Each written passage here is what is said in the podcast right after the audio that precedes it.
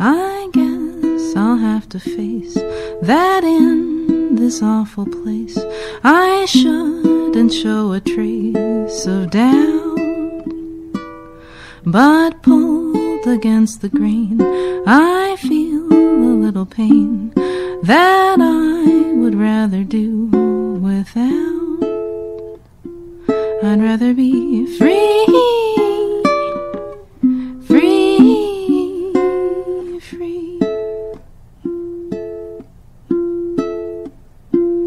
I'd rather be free,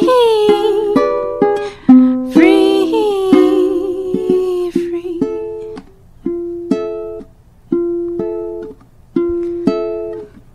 Free, free, free from